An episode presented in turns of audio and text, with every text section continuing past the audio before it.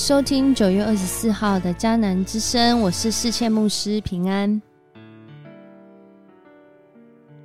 我们今天要一起来分享《以斯拉记》的第七章“重建圣殿二点零”。要来 RPG 祷告的经文，在彼得前书二章九节。但是你们是蒙拣选的种族，是王家的祭司，圣洁的国度，上帝的子民。上帝选召你们离开黑暗，进入他辉煌的光明。来宣扬他奇妙的作为。我们相信我们自己是蒙拣选的种族，是君尊的祭司，是圣洁的国度，是上帝的子民吗？有一位六岁的小男孩，他对此深信不疑哦。而且他在他六岁的时候，出了一本童书，叫《怀亚特与圣殿者的大冒险》。没错，他的名字就叫做怀亚特。在他六岁小小年纪当中，却经历了上帝很不一样的带领。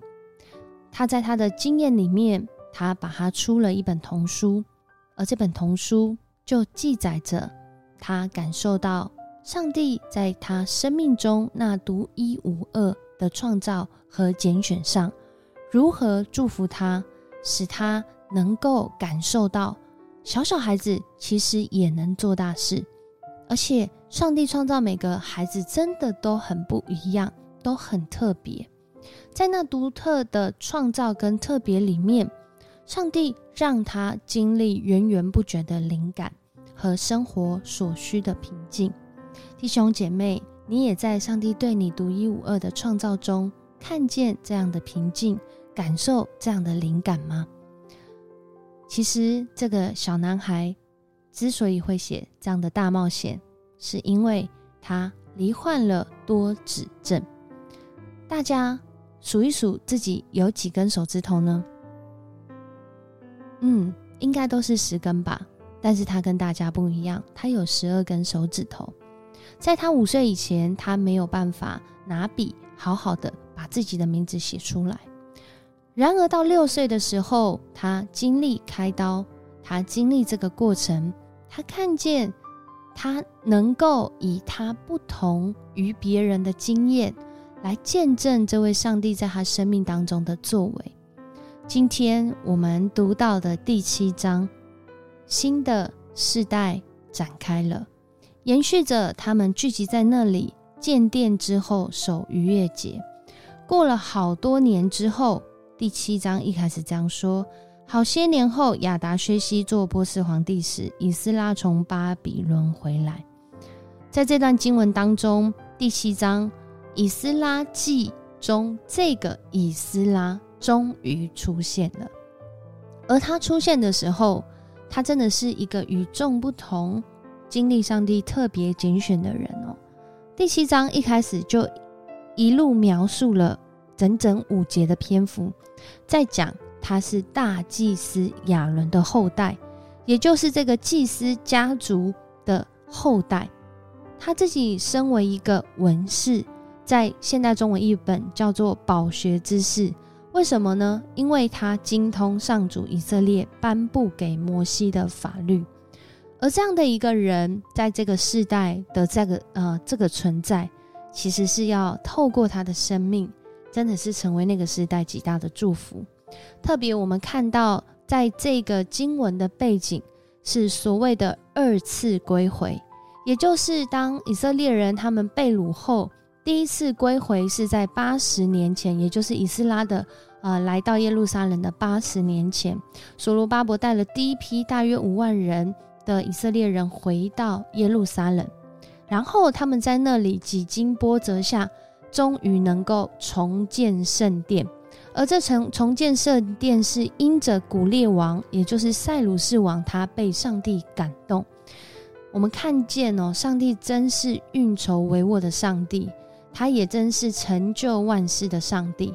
而当我们愿意参与在这样的计划当中，我们愿意积极努力，也愿意委身忠心的时候，神真的是使用你我。与众不同的生命，特别拣选的生命，在我们身处的时代，成为那个时代的祝福。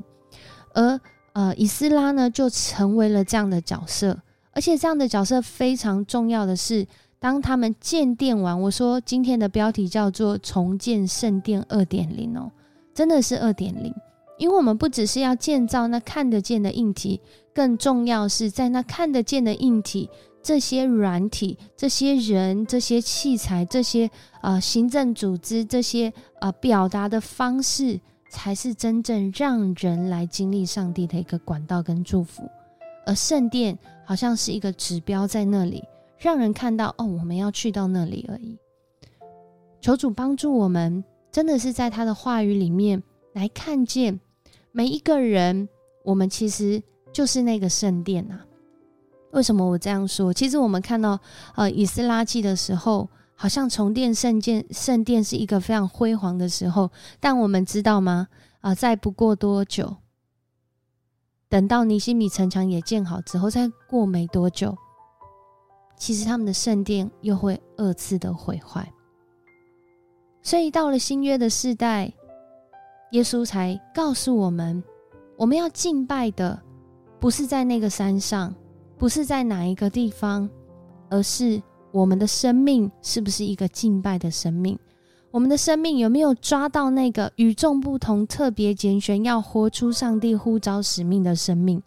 今天的以斯拉在这一段经文是一个非常关键的存在，因为当他们二次归回，他们是第一次啊，但是以呃，整个以色列群体来说，他们是第二次，就第二批人。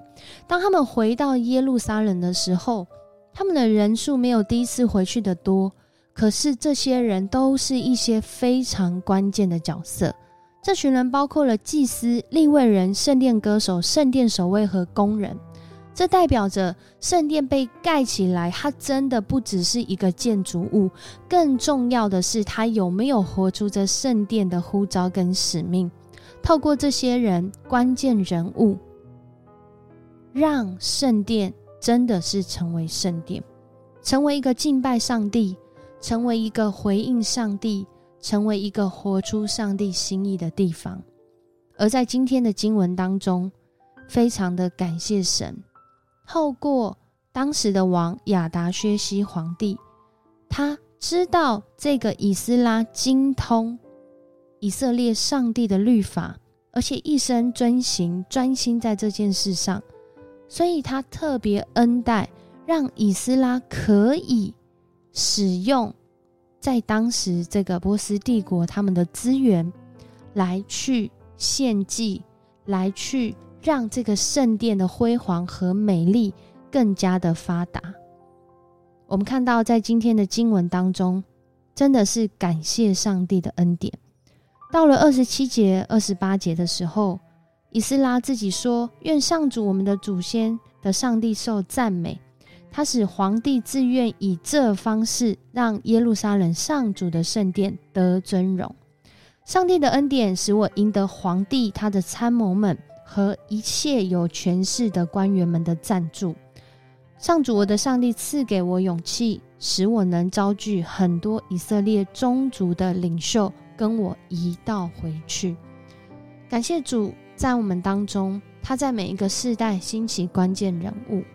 我们会想，是不是要有好的出身，是不是要好的背景，是不是要有好的什么什么什么，我们才能够成为那个祝福的管道？其实不只是这样，更重要的是，我们是不是有参与在上帝的计划当中？在我们那些缺乏跟限制里面。你相信有上帝他独特的计划和心意吗？可能我们这个人在我们的原生家庭出生之后，我们就是那一点零计划。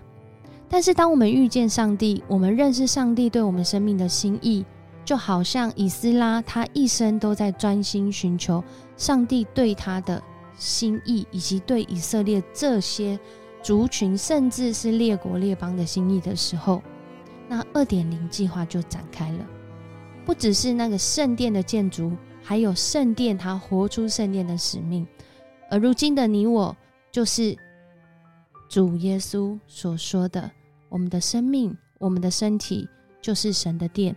透过我们，神的心意要来让人看到，要来与人分享，要来见证他的荣耀。上帝使用列国列邦，使用过去，使用现在，使用未来的每一个他创造独一无二的人，来活出那美好的心意跟计划。你相信吗？我们一起来祷告。祝，我们感谢你，谢谢你，让我们看见如此有盼望的话语，在你所记载的圣经当中。祝，你透过历世历代啊的这些遵循你话语、寻求你心意，更是活出你对他们独特命定的人，让我们如今也一起来经历这样的祝福。主，我们也要说，这样的祝福不仅是停留在过去，更是在我们现在的每一个人身上。当我们来到你的面前，就好像以斯拉他来到耶路撒冷一样，这是一个荣耀的时刻，但也是一个有重量的时刻，因为我们不仅领受这样的一个权柄跟呼召，我们更是要活出这样的责任，这样的承担，帮助我们在寻求你的时候，我们就能够更明白，也让我们的心因为在你的计划里面而喜乐。因为在你的计划里面有真实的平静，因为在你的计划里面也有源源不绝的灵感，好叫主你的殿，也就是我们的生命，以及我们所在的这个信仰群体，我们所在的教堂，我们所在的教会，主啊，都要荣耀你的名。谢谢你与我们同在，我们这样祷告，奉主耶稣的名求，阿门。很高兴今天跟你一起分享迦南之声。看见以斯拉的生命真的是很令人羡慕，但是神也让你我的生命令人羡慕，因为他独特的计划和心意已经在你生命当中。那我们开启二点零计划吧。我是四千牧师，我们明天见。